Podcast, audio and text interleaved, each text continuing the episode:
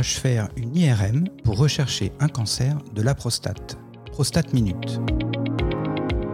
Bienvenue à Prostate Minute. Un podcast, c'est une question. Bonjour, je suis le docteur Duperton, urologue, sexologue.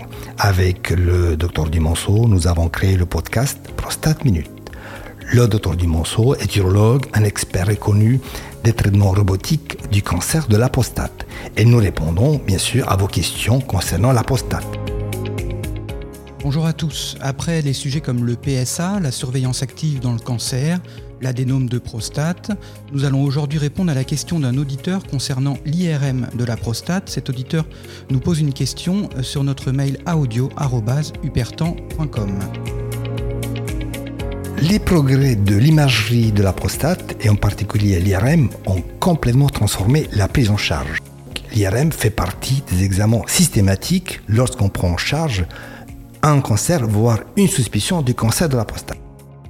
La question qui se pose, qu'un auditeur nous a posée, pourquoi dois-je faire un IRM de la prostate? Que répondez-vous? L'IRM de la prostate va être indiqué quand un patient présente un PSA trop élevé. Juste pour faire un peu d'histoire, euh, il y a quelques années, quand un patient venait avec un PSA élevé, systématiquement, on lui proposait des biopsies prostatiques, ce qui a conduit à faire beaucoup trop de biopsies qui revenaient négatives. Aujourd'hui, lorsque le patient a un PSA élevé, on va lui prescrire une IRM de la prostate pour essayer de trouver la cause de cette élévation du PSA. Mais il y a quand même cette confusion entre les examens qui sont réalisés, entre l'échographie, le scanner l'IRM. Pourquoi par exemple une échographie de la prostate, c'est un examen qui est plutôt simple, pourquoi l'échographie n'est pas suffisante pour le diagnostic du cancer de la prostate? L'échographie de la prostate va toujours être intéressante, elle va apporter des informations de volume et puis elle va apporter des informations sur la vessie et sur les reins. En revanche, l'échographie n'est aujourd'hui pas encore assez sensible pour localiser de façon précise une tumeur. Donc, est-ce qu'on peut parler d'une complémentarité? Oui, tout à fait.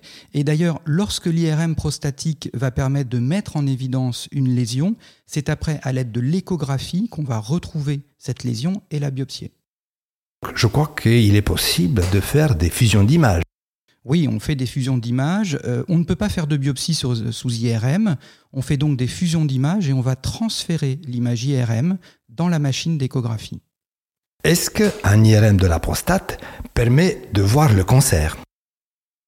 Alors malheureusement non, l'IRM de la prostate va donner des indications sur une cible éventuelle et selon les caractéristiques de cette cible, on va savoir que si on la biopsie, le risque de trouver un cancer va être plus ou moins élevé.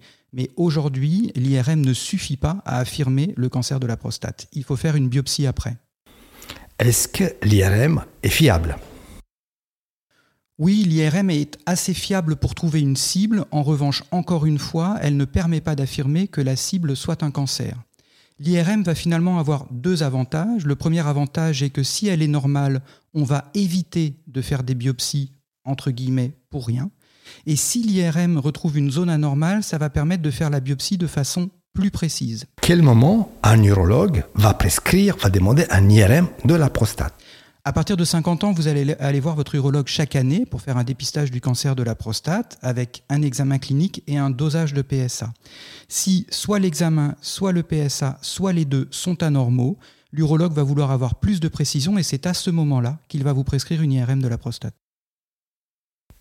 Que faire si euh, le radiologue répond il y a une image cible? Il faut la biopsier, absolument. On ne peut pas rester sur un doute concernant une image cible. Encore une fois, la cible peut finalement être bénigne. Merci, docteur Dumonceau. J'espère que nous avons répondu à notre auditeur. La prochaine fois, on va parler de quoi?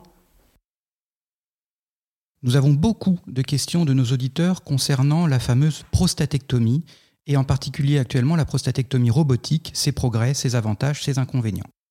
Prochain sujet, le traitement robotique du cancer de la prostate. Merci à tous, merci d'avoir écouté cet épisode. Si le sujet vous passionne, si vous avez des questions, un, abonnez-vous et deuxièmement, n'hésitez pas à nous contacter par notre adresse email audio.uperton.com. C'était Prostate Minute.